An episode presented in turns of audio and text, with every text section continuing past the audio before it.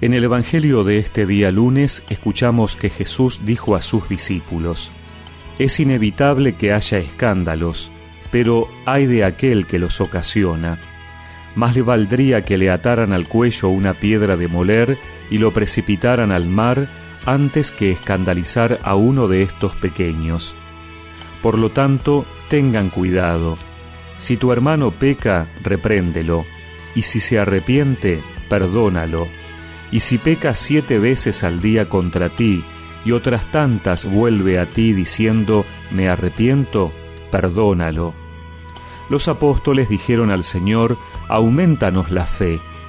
Él respondió, si ustedes tuvieran fe del tamaño de un grano de mostaza, y dijeran a esa morera que está ahí, arráncate de raíz y plántate en el mar, ella les obedecería.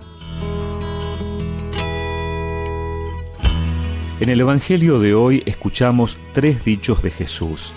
El primero se refiere al escándalo, el segundo al perdón y el tercero a la fe.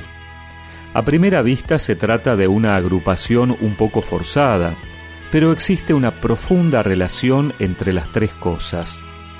Escandalizar significa poner piedras en el camino para que otro tropiece.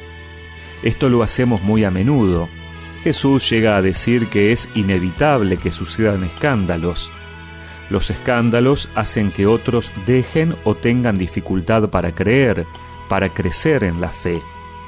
Hay algunos que, por su impacto social, saltan a los medios de comunicación, pero también nosotros con nuestras actitudes y palabras, con nuestra incoherencia de vida o con esa rutina que hace del seguimiento de Jesús una mera costumbre, tal vez podamos ser piedras para otros.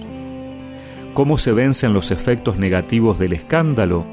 Solo hay una salida, el perdón.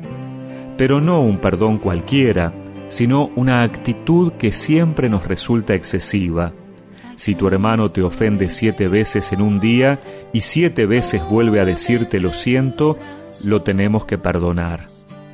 Una actitud de este tipo nunca nace de la buena voluntad ni del sentido de justicia que nosotros solemos manejar en las relaciones sociales. El perdón es fruto de la fe. Por eso los apóstoles, que debieron sobresentirse sobrecogidos ante las palabras de Jesús y muy débiles para seguirlas, le piden, aumentanos la fe.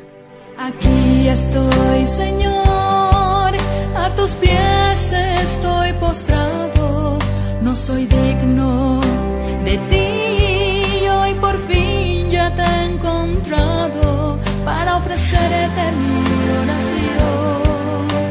En ella hacerte una petición, por favor. Escúchame.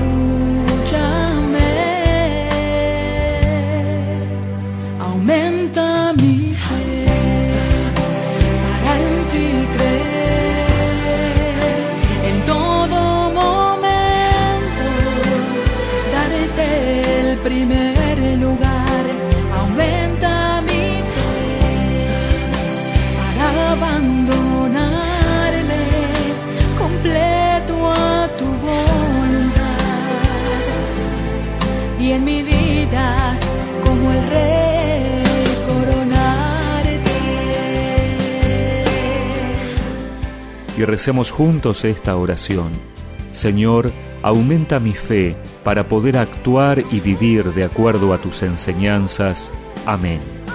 Y que la bendición de Dios Todopoderoso, del Padre, del Hijo y del Espíritu Santo los acompañe siempre